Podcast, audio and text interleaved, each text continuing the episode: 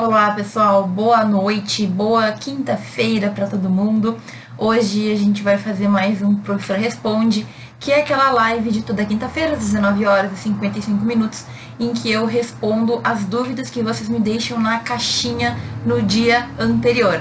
Hoje vai ser uma live temática em que a gente vai falar sobre pesquisa e sobre artigo científico, sobre essa partezinha tão importante da nossa vida acadêmica que a gente tem que cada vez mais e de preferência cada vez mais cedo participar e se aprofundar e entrar de cabeça mesmo para conseguir entender e na faculdade já publicar algum artigo científico, né? A gente tem que sempre aprender e pensar no nosso currículo, é durante a nossa graduação que a gente vai justamente pensar no nosso currículo e a pesquisa é um desses braços, a pesquisa é uma dessas possibilidades, certo? Então, vamos ver aqui. Vamos escolher uma bem inicial, tá? Essa aqui eu acho que é bem inicial, uma das primeiras perguntas, né, que a gente se faz. Quando começar a pesquisar, professora? Quando tu quiser. Então, assim, existem pessoas que pensam na pesquisa como algo muito difícil. Ah, eu só vou pesquisar a partir do quinto, a partir do sexto, porque aí eu vou ter condições. E assim, eu te digo que não tem, uma coisa não tem a ver com a outra. O teu conhecimento de matérias de direito, obviamente, vai te ajudar a compreender melhor, obviamente vai te dar mais, digamos, mais base para que tu consiga pesquisar. Mas não é porque tu não teve lá uma matéria de direito tributário que tu não pode pesquisar coisas, inclusive relacionadas a direito tributário. Só um exemplo, né, que eu falo muito do direito tributário, não sei porquê.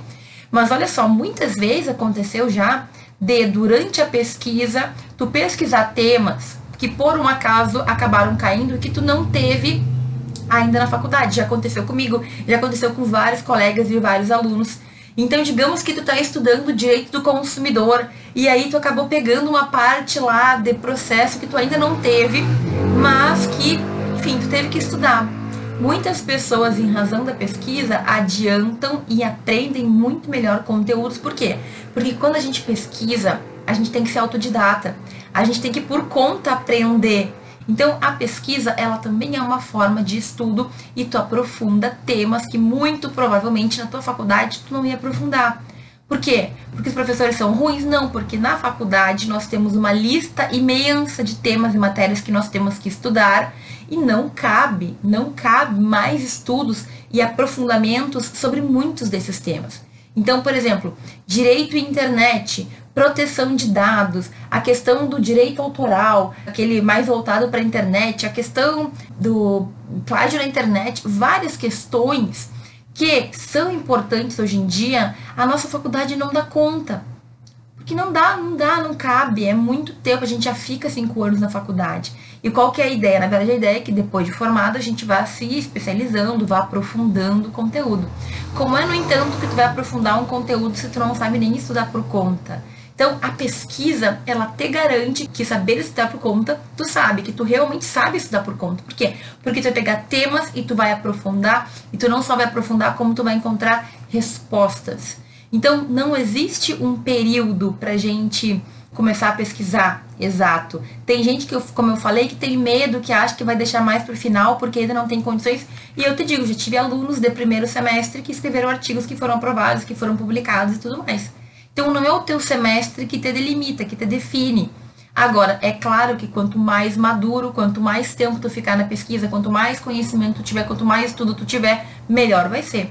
Agora, não te limita porque tu tá no primeiro, ou no segundo, no terceiro, ou não interessa. Mesmo no décimo, tu sempre pode começar a pesquisar certo? Ah, professora, mas eu tô atrasado. Não interessa. Antes tarde do que nunca. É melhor começar a pesquisar no décimo do que começar a pesquisar formado. E é melhor começar a pesquisar formado do que começar a pesquisar 10 anos depois de formado. Começando a pesquisar, é isso que importa. Então, pensa assim, não é o teu semestre que define, tu pode começar a pesquisar quando tu quiser. No momento que tu definir que tu vai começar a pesquisar de verdade, tá bom? Posso escrever e publicar por conta? Sim, tu pode escrever e publicar por conta. Eu mesmo, meu primeiro artigo científico foi assim, eu escrevi com uma colega e consegui publicar e consegui apresentar. Só que isso vai depender do quanto tu consegue, certo? E mesmo que aos poucos tu consegue sozinho, se tu não depende de uma orientação, se tu se sente muito inseguro ou não. E eu te digo que um pouquinho de insegurança é absolutamente normal, certo? Mas outro cuidado, gente Normalmente, a gente vai publicar o nosso artigo, a gente vai submeter o nosso artigo para ser avaliado em uma revista, certo? Ou em um edital de evento, que é o mais comum. Quem sabe a gente encontre outros lugares também, mas o mais comum é a gente publicar em revista e a gente publicar também em eventos. E aí, dependendo do edital, dependendo da revista, dependendo do qualis, tem vários fatores, tu pode publicar sozinho ou não. Por que, que eu falo isso? Porque algumas revistas têm requisitos, pré-requisitos para o autor. Então, quanto mais qualificada, quanto melhor qualificada for a revista, mais sofisticado, mais preparado, mais diplomado tem que ser o autor. Existem revistas que só aceitam doutores, existem revistas que só aceitam mestres, existem revistas que aceitam formados, bacharéis em direito, mas não aceitam estudantes. E muitas revistas aceitam bacharel ou estudante em direito, desde que escreva com um doutor. É o mais comum, na verdade, certo? Então, assim, tu até pode publicar aqui, mas tu tem que ter um doutor para publicar contigo, para que tu possa publicar nessa revista. Então, Tu pode escrever e tu pode publicar por conta, mas tu vai ter que buscar o edital ou o periódico que permita, que não te cobre essa, digamos, esse grau, esse diploma, é, esse estudo prévio. Ai, professora, mas por que, que eles limitam? A gente deveria ter tudo aberto para todo mundo poder pesquisar, para todo mundo poder publicar. E sim, mas qual que é o motivo pelo qual eles limitam? Por quê? Porque normalmente existe a ideia de que o doutor, ele produz um material mais requintado, que ele já tem um conhecimento, que ele pesquisa melhor do que uma pessoa que está no início da graduação, por exemplo. Então, para as revistas, é, é, meio que uma maneira de selecionar sem ter muita dificuldade. Tu é doutor? É, então tu tem provavelmente um caminho mais longo, tu trabalhou mais com isso, tu entende mais disso, então por isso tu vai poder publicar. Mas, gente, não é que eles não queiram, ah, estamos excluindo porque a gente é estudante. É porque eles têm que garantir a qualidade da revista. Eles colocam alguns requisitos que eles acreditam que vão auxiliar eles a terem uma melhor classificação. A Qualiscaps é bem rigorosa, certo? Então, existem vários quesitos que as revistas têm que cumprir para poder ficar bem classificada. A revista bem classificada, ela tem todo prestígio. É uma coisa bem voltada, digamos assim, a, a, ter prestígio ou não, certo? A tá bem classificada, a ser uma revista que todo mundo quer publicar, porque a revista que está bem classificada, ela tem muita gente que quer publicar, então ela cada vez publica melhor. Mas enfim, resumindo, posso escrever e publicar por conta? Pode, pode sim, mas tu vai ter que tomar cuidado para onde tu vai enviar o teu artigo, leia com cuidado o edital, porque lá normalmente vai ter escrito se tu precisa ter um título ou não. E aqui também tem uma pergunta que se refere a isso, eu já vou trocar aqui, ó. O Senado do Digital refere sobre a titularidade do autor. Posso presumir que aceitam de estudantes? É isso que eu acredito que foi a pergunta. Então, como eu estava falando, alguns periódicos, alguns editais, algumas revistas, elas requerem, elas buscam, elas esperam que a pessoa tenha um título, um diploma. Então, normalmente no edital isso está muito explícito, certo? Está muito explícito. Se não fala nada, tu pode presumir, mas o que, que eu faria? Porque vai que eles esqueceram de colocar lá. Aí tu manda como estudante, eles só aceitam mestre, só aceitam doutores. O que, que vai acontecer muito provavelmente? Vai demorar um bom tempo até eles te dizerem que não vão te aceitar porque tu não tem o título. Ou eles nunca vão perceber isso e tu vai ficar esperando um século por uma resposta que não vai chegar. Ou tu vai ter o um artigo reprovado mesmo certo? De qualquer forma, tu perde muito tempo. Assim, isso presumindo que eles aceitam é, graduandos, né, ou estudantes de direito. O que, que eu faço quando tem qualquer dúvida? Eu pego o e-mail de contato da revista do periódico e mando uma mensagem. Eu mando lá e pergunto se é possível que eu tenha título só de mestra, ter título de doutora. Eu já mandei algumas perguntas, por exemplo, se era possível publicar em português, em revistas que publicavam em espanhol, em revistas estrangeiras. Então, é muito melhor tu tirar a dúvida antes de submeter o artigo do que submeter torcendo para que seja como tu precisa que seja. Então, manda um e-mail. Normalmente as revistas respondem rápido. Elas demoram muito para avaliar o artigo, mas elas respondem rápido. Então, é melhor prevenir do que remediar. A gente às vezes espera um, dois, três anos para uma revista dar uma resposta, certo? Então, não perca o teu tempo. Pergunta antes, pergunta antes lá, manda uma mensagem, um e-mail para o editor, fala lá, olha, não tem nada sobre tal e tal assunto, como que é, como que funciona e tudo mais. E normalmente eles respondem e tu ganha tempo. Tu deixa de ficar esperando e torcendo para que dê certo. Tu vai ter certeza. Não, eles aceitam, ótimo, estou enviando com a possibilidade. Agora, enviar só por enviar sem ter certeza, aí vai, né, não vale muito a pena. Precisa ter um orientador para pesquisar, é o seguinte. Mais uma vez, aqui eu falo que o ideal é que tu tenha alguém que já tenha conhecimento, que já tenha passado, que possa te guiar para que tu consiga fazer o trabalho da melhor forma possível.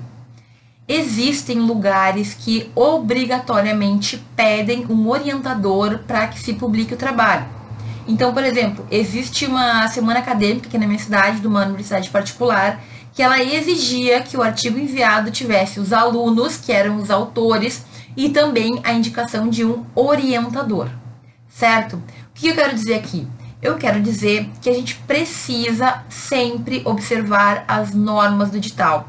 A gente precisa observar quais são as normas que a gente tem que seguir para conseguir publicar, para conseguir fazer com que aquele artigo seja aceito, para conseguir fazer com que o nosso currículo cresça, certo? Seja mais fique mais, é, mais gordinho, com boas experiências, com boas publicações.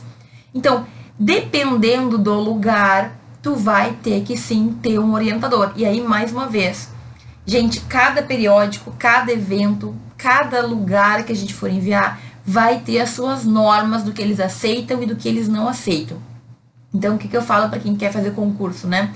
Primeira coisa, para quem quer fazer concurso, quer passar no concurso tal, é ler o edital de cabo a rabo, é saber de cor o edital do concurso. Aqui é a mesma coisa. É como se a gente fosse fazer um concurso, mas aqui é um concurso de um trabalho que nós vamos submeter, certo? Então eu tenho que saber exatamente quais são as normas. Por exemplo, na maioria dos lugares que a gente envia o artigo, eles pedem para que a gente retire o nome do autor.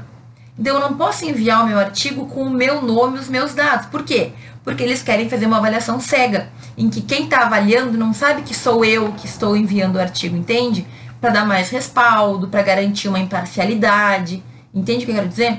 Então, esse é um detalhe que muitas revistas pedem, mas se tu descuidar, tu pode ser excluído de pronto.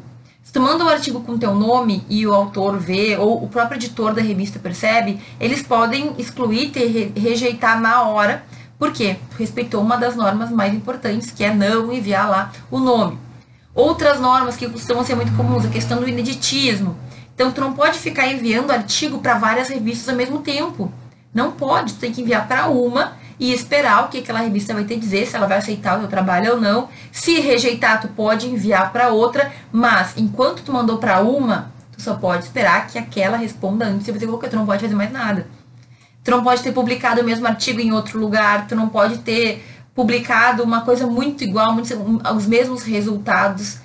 Isso aí já são questões até que chegam um pouquinho na ética, né, do pesquisador, da pessoa que publica o trabalho, mas isso é importante. Então, gente, ó, Preciso ter um orientador para pesquisar? Não obrigatoriamente, mas eu sempre digo que a melhor coisa do mundo é tu ter alguém que possa te guiar. É tu ter alguém que tenha experiência, que possa te dizer o que tu pode fazer, o que tu não pode fazer, como que fica bom e como que não fica, ok? Então, não é obrigatório. Em alguns lugares que tu for enviar teu artigo, eles vão pedir sim um orientador, mas aí tu tem que ficar atento para as normas daquele edital, ok? como funcionam as regras para escrever artigos tipo ABNT. Então, assim, o que, que, são as normas da ABNT? As normas da ABNT é aquelas que provavelmente tu estudou em metodologia do direito, metodologia científica do direito, em que a professora te ensinou o tamanho das margens, te ensinou a letra, te ensinou o tamanho da fonte, qual era a fonte, te ensinou os espaçamentos, os títulos, a numeração, o que, que era cada pedaço ali do artigo ou do trabalho. Muita gente odeia a BNT e eu não sou contra a BNT não, porque eu acho que ela padroniza os nossos trabalhos e depois que tu aprende a fazer, é super fácil de fazer de novo, certo? Mas, assim, nós temos essas regras da BNT que são modificadas muito raramente, um detalhezinho ou outro, e nós temos também as regras que existem em cada um dos periódicos, em cada um dos editais. Então, qual que é a norma da BNT geral? é Times, a fonte Times ou Arial, número 12, tu tem que fazer justificado o texto, tem que ter um recuo, tem que ter um e-mail entre as linhas, entre os parágrafos, nada. existem várias regrinhas de ABNT. Só que existem algumas regras de alguns editais, de alguns periódicos, que elas não são exatamente as normas da ABNT. É um pouco enlouquecedor, sim, porque, por exemplo, pode ser que a ABNT diga uma coisa, pode ser que a tua universidade tenha um manual de normas que diga outra coisa, e pode ser que a revista ou o lugar que tu vai enviar diga outra coisa ainda.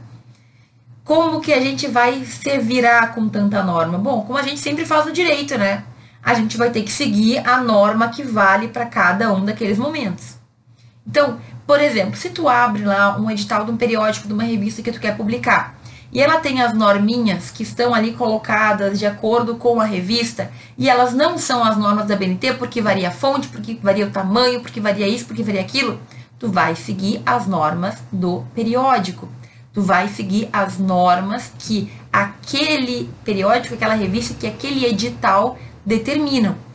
Na minha universidade, na minha universidade, a primeira, né, que fiz meu mestrado, a gente tem um manual de normas que é muito similar à BNT, mas que tem algumas diferençazinhas.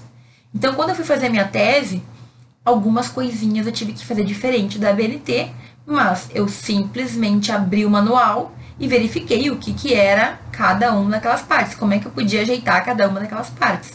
Entende?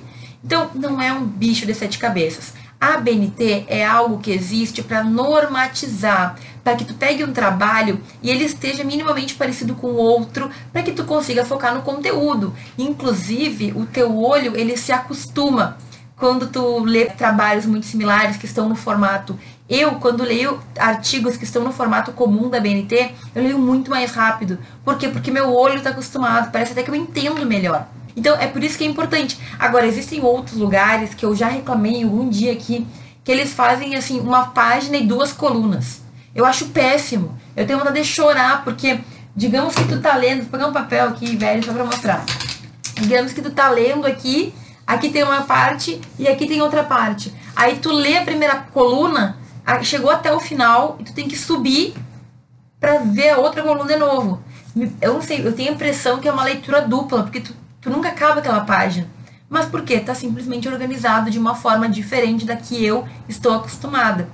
E muitos periódicos, se tu abrir uma revista, se tu abrir análise de eventos, por exemplo, tu vai ver que eles organizam da forma como eles querem e tá tudo bem. Tudo bem, eles podem organizar, mas não tá de acordo com aquilo que o meu olho está acostumado, por isso me incomoda bastante quando eu leio, certo? Então, não odeie a ABNT porque ela facilita muito a nossa vida em vários momentos, certo? Então, tu tem um texto, tu sabe ali o tamanho, tu sabe todas as norminhas, ele vai ficar num formato que tu já está mais acostumado. Chega um momento que tu decora aquelas normas e tu simplesmente não tem mais dificuldade de colocá-las em prática.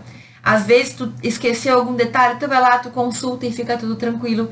Mas, mais uma vez, cada periódico, cada artigo, cada edital de evento vai ter as suas normas. Eu acho que se tem uma coisa que a gente tem que saber é que isso é o mais importante, é ler aquilo que tu está fazendo para conseguir se adequar, certo? Para conseguir fazer com que é, o teu trabalho esteja de acordo, o que é esperado pelas pessoas.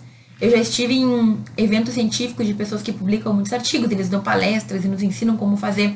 E um deles falou que existe uma situação em que existem tantos artigos sendo enviados para as revistas que os editores eles encontram qualquer errinho para poder tipo rejeitar o teu trabalho. Então a gente não pode errar nessa parte tão básica, a parte de normas da BNT, por exemplo é uma coisa muito simples para a gente errar. Deixa para errar numa coisa mais difícil. Não erra em bobagem, porque daqui a pouco, por um detalhe que tu não cuidou, que tu não ficou atento, tu pode perder a publicação de um artigo que poderia então ir para o teu currículo, ser uma publicação, contar lá na hora de concurso, contar na hora de ter autoridade.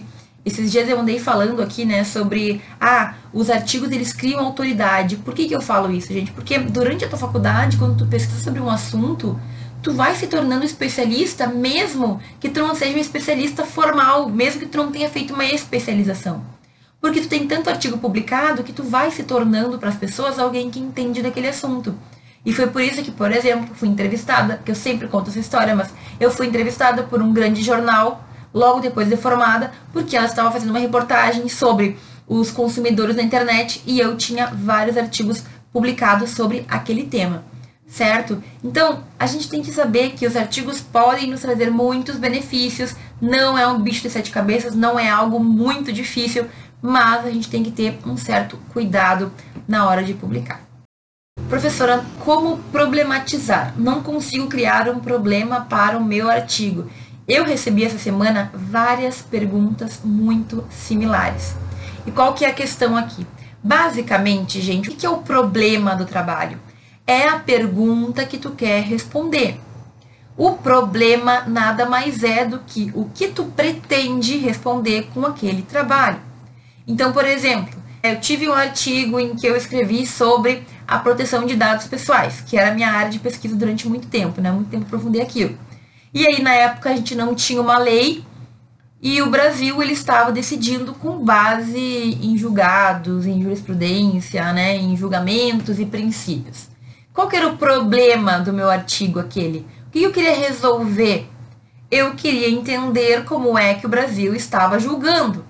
Então, o meu problema de pesquisa era de que maneira o Brasil está, entre, eu vou falar mais, mais objetivamente, né? Como é que o Brasil está se virando sem uma lei sobre esse tema? Era esse o meu problema de pesquisa.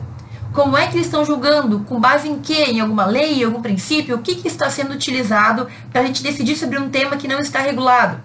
Certo? Outra coisa muito comum é a gente analisar problemas que estão lá no STF ou questões que estão sendo analisadas pelas pessoas. Ah, por exemplo, é constitucional proibir pessoas de sair à rua?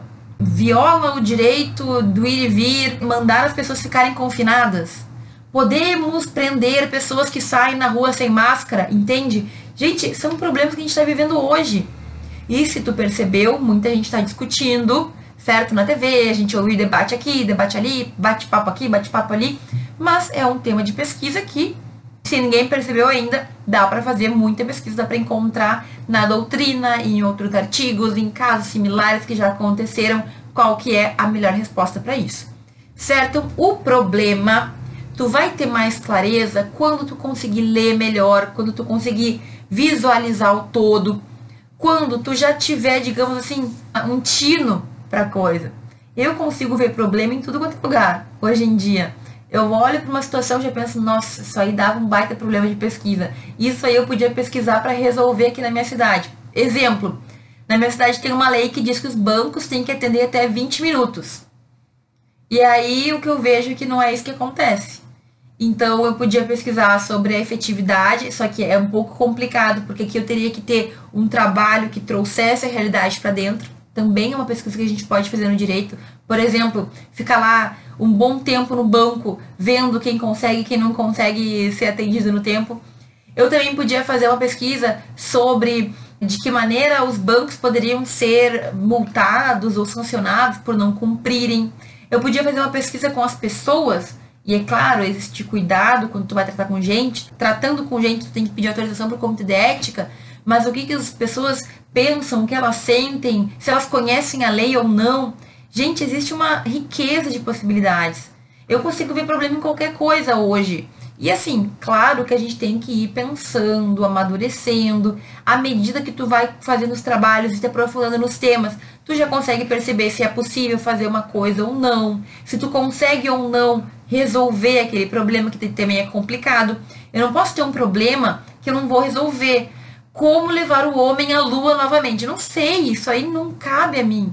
Ou então, ah, a efetividade de tal coisa, algo que a efetividade é, no presídio da lei dos presidiários. Calma, tu vai conseguir fazer isso?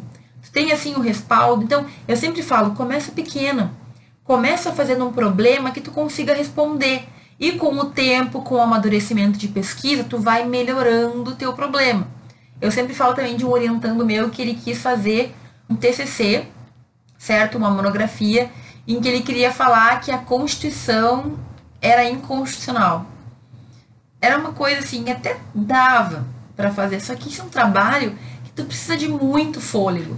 Porque já é um trabalho que as pessoas leem e já pensam que você está louco, não tem nada a ver isso daí, tá viajando. Então, se vai fazer um trabalho desse, tem que ter muitos anos de pesquisa para conseguir comprovar aquela tua tese. Então, a gente tem que ser humilde de entender que a nossa pesquisa, ela vai começar devagar, ela não vai mudar o mundo, de uma vez só, Mas eu posso ir melhorando e fortalecendo para, no futuro, de repente, trazer uma tese inovadora. De repente eu me aprofundei tanto que eu vi algo que os outros não viram, sabe? E é por aí que vai. Como problematizar, então? Pensa daquilo tudo que tu leu, qual seria o problema, qual seria a pergunta que tu poderia fazer para responder. O que, que tu consegue responder de acordo com o teu conhecimento? Pode ser uma coisa muito simples, certo? Não precisa ser nada muito inovador, não precisa ser a invenção da, da roda, como eu falo, mas para problematizar, tu tem que saber muito do conteúdo e outra, tu tem que saber o que, que é um problema. Então, o que, que eu digo sempre? Leia artigos. Quanto mais artigo tu lê, mais tu vai entender como que funciona. Melhor tu vai ver o que se faz na comunidade científica e tu vai entender como tu pode aplicar para ti certo? É assim que funciona. A gente tem que ficar ligado e atento para ver como que os outros fazem. E aí, claro, pesquisando, estudando, tu vai ganhando confiança, tu vai criando os teus problemas e respondendo e cada vez tu fica melhor e as coisas vão para frente, certo? É complicado no início. Se tem o apoio de alguém com mais experiência, eu já falei que a gente consegue fazer melhor. Mas uma coisa também, gente, às vezes, quando a gente é aluno, principalmente, já falei, mas a gente acha que a gente vai mudar o mundo. Calma, calma, vai devagar. Vamos devagarinho, mudando pouquinho, de pouquinho em pouquinho. E saiba que não existe pesquisa inútil. Daqui a pouco o artigo que tu fez aqui serve de evidência para uma pesquisa de outra pessoa daqui a um tempo. Daqui a pouco uma coisinha minúscula que eu analisei aqui pode servir como referência para outro lugar, para outra pesquisa, para uma pessoa que quer entender do tema. Nunca subestima, sempre pode haver alguém interessado no que tu tem para pesquisar e no que tu tem para dizer, ok? E assim, isso eu vejo com frequência. Não existe um tema que seja inútil, certo? Sabendo fazer um bom problema e sabendo trazer uma resolução, ou pelo menos uma ideia daquele problema, de como a gente poderia modificar ou do que a gente poderia fazer, sempre vai ser útil a tua pesquisa, ok? Assim, a gente cai nesse conto porque muitas pessoas entendem que, inclusive, que o direito não faz nem pesquisa. Fazem perguntas do tipo, mas o que, que vocês estudam? Leis? O que, que tu pode encontrar de problema que tu possa resolver? Só tem papel, tu não faz, tu não usa laboratório, tu não descobre fórmulas. O que, que tu pode contribuir para a pesquisa? E aí que essas pessoas realmente não sabem nada, né? Se enganam. A gente pode sim, porque nós lidamos com pessoas, e inclusive todo mundo está submetido à lei. Todo mundo. Todos, todos, todo mundo. Mesmo aquela pessoa que está lá mais canto do mundo, escondido, ele ainda submetido à lei. Cada um do seu ordenamento é verdade, mas está.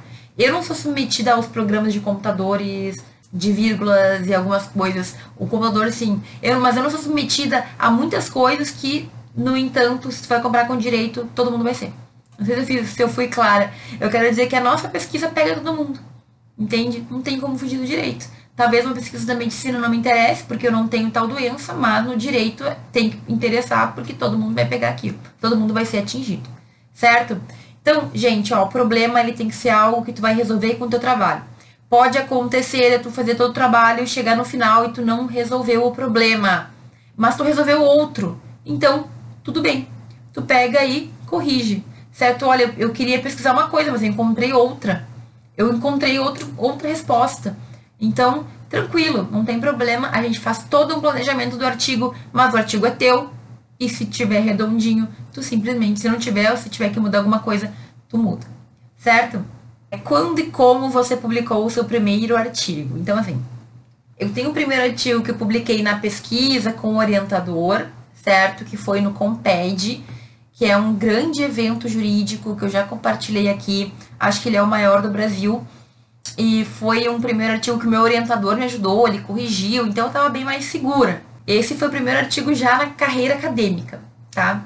Agora, eu tive um artigo, gente, que eu escrevi numa, na faculdade com uma colega, e era de direito ambiental, e era um artigo, assim, bem ruinzinho, vou ser bem sincera, era ruim, sabe? Não era muito bom. Mas a gente fez tudo o que a gente podia fazer, assim, gente, dentro da nossa possibilidade, a gente fez tudo. E a professora, na época, ela não corrigiu, ela não deu nota só, mas não, não deu feedback, que é uma coisa importantíssima. Quando tu faz um trabalho, alguma pessoa mais experiente tem que olhar e te dizer o que tá bom, o que não tá, para que tu melhore. Senão tu vai seguir a vida inteira fazendo a mesma coisa. E aí, nesse, nesse trabalho, a professora só devolveu, a gente tinha um artigo pronto, porque era avaliação né, do semestre, e a gente resolveu publicar num evento. Até hoje, não sei como eu tive coragem de publicar, mas no evento do Ministério Público do Estado do Rio Grande do Sul, que é o meu estado. E, gente, tinha, assim, uns autores muito bons. Assim, tinha o Ingo Sarlet.